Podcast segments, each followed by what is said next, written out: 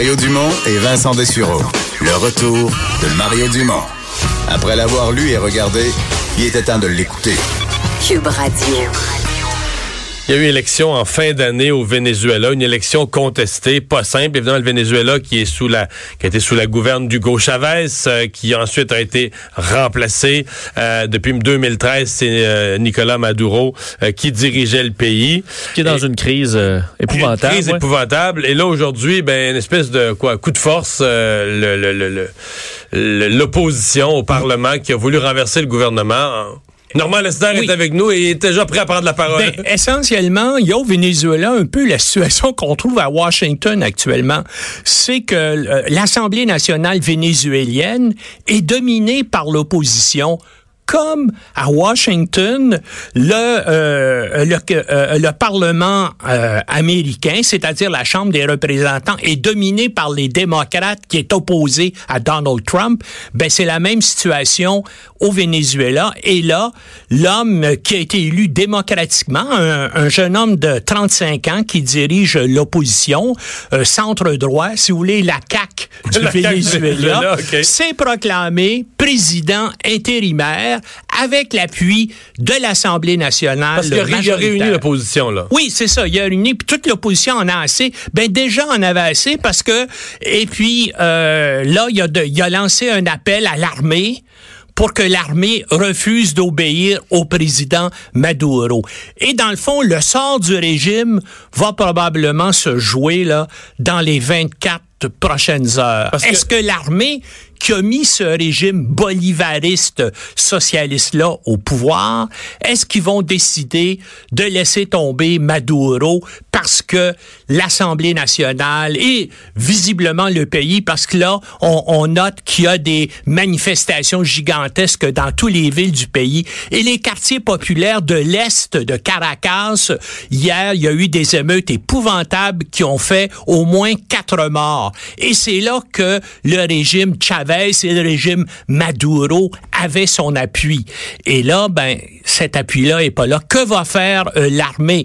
Et là, ben, on sait aussi que dans les heures, je dirais même dans les minutes, c'était probablement coordonné, où il s'est proclamé président intérimaire, M. Guaido a eu l'appui du président Trump et du département d'État américain. Et du Canada quelques minutes plus Et du Canada quelques minutes plus Et aussi de l'Organisation des États américains qui représente tous les États d'Amérique du Nord et d'Amérique du Sud. Donc, au niveau international, c'est lui qui est comme reconnu comme le nouveau gouvernement. Ben, c'est ça. Maintenant, est-ce que l'armée va voir puis va dire, ben là, il faut vraiment le laisser tomber? Puis qu'est-ce que, c'est un gars totalement incompétent, ce gars-là, qui a détruit le pays. C'est un ancien chauffeur d'autobus, hein. C'était, c'était ça qu'il a fait avant de se lancer en politique puis devenir, il était un militant syndical dans le syndicat des chauffeurs d'autobus de, euh, de Caracas. Mais, et là, ben, le pays est complètement effondré économiquement.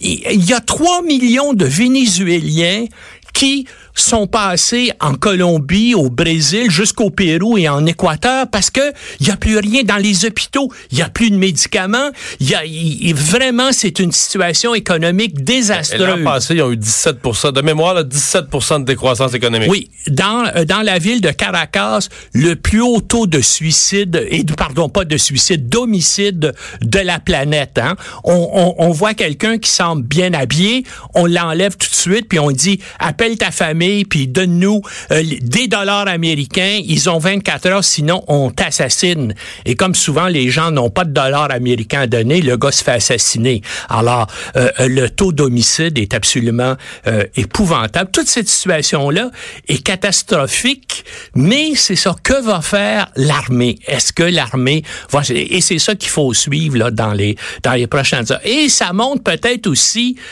ce qu'il faut pas faire quand tu es un gouvernement de gauche. Donc, Hugo Chavez avait un soutien populaire extraordinaire parce qu'il a redistribué chez les classes pauvres l'argent extraordinaire qui rentrait quand le pétrole valait très, très cher.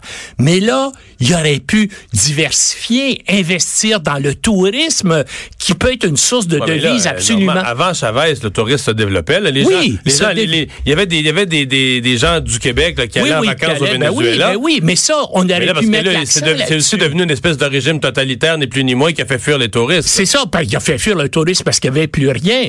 Sais, il n'y a, plus de nourriture dans, dans ce pays-là. Donc, plutôt que de donner tout pour faire baisser les prix des logements, faire baisser, augmenter les allocations sociales de tout ça, il n'a pas investi dans d'autres, dans d'autres choses. Quand les prix du pétrole se sont effondrés, ben l'État n'avait plus rien n'avait plus d'argent à dépenser, avec bien sûr des coûts sociaux extra- extraordinaires. Alors là, l'État vénézuélien est en faillite. Euh, comme les choses qu'il faut voir, qu'est-ce que l'armée va faire demain? Est-ce qu'ils vont continuer à appuyer Maduro? Et dans ce cas-là, qu'est-ce que l'Organisation des États américains et les États-Unis vont faire? Parce qu'on a souvent dit aussi officieusement que euh, Trump euh, encourageait le Pentagone à prendre des moyens militaires pour renverser Maduro. Est-ce que si Maduro s'incruste, est-ce que les Américains vont aller de l'avant? S'ils font ça, ils vont solliciter l'appui de l'Organisation des États américains et du Canada. Parce que, euh, normalement, Maduro a réagi déjà à cette, euh, Oui. bon, euh, au message de Donald Trump en disant qu'il avait, qu'il rompait les relations diplomatiques Oui. et politiques avec les, les- les- avec ce Ouais. qu'il appelait le gouvernement impérialiste des Oui. États-Unis.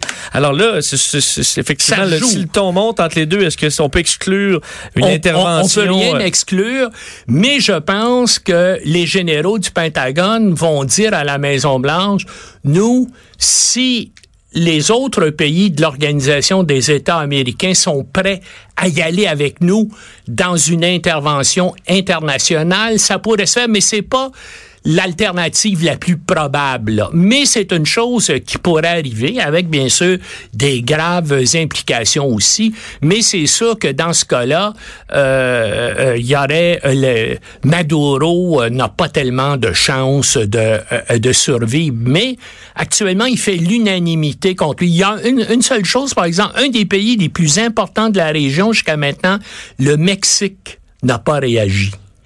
Et ça, Parce il que le falloir- Mexique a un gouvernement très à gauche. Oui, c'est ça, Parce qu'il y a quand même, il y a quand même une coupe d'alliés, Maduro. là. Par Oui. exemple, un autre socialiste Oui. en, en Équateur. Oui, en Bolivie, mais c'est pas des, des États très Puissants. très puissants ou influents. Euh, et puis bien sûr, il y a le Brésil euh, euh, euh, qui est contre lui. Et ça, c'est un.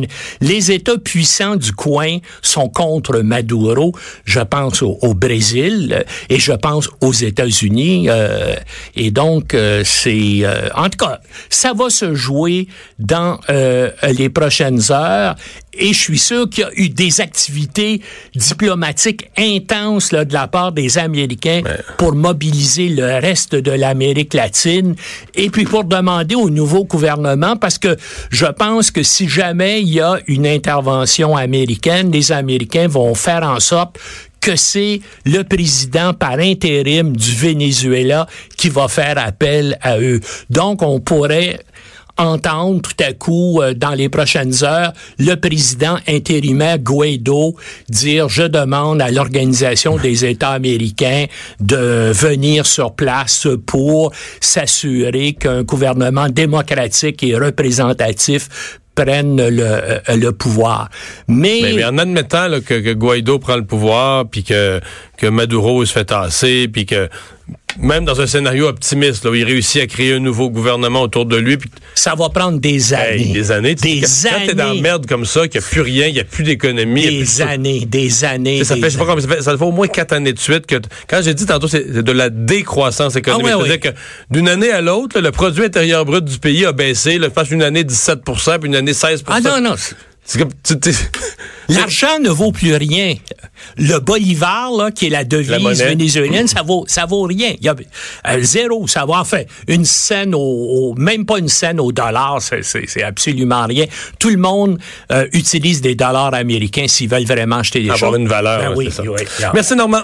Au revoir. On va s'arrêter. Au retour de la pause, on parle à Emmanuel Latraverse, entre autres d'une étude. Est-ce que le gouvernement Trudeau est véritablement si dépendier, si dépensier qu'on le dit?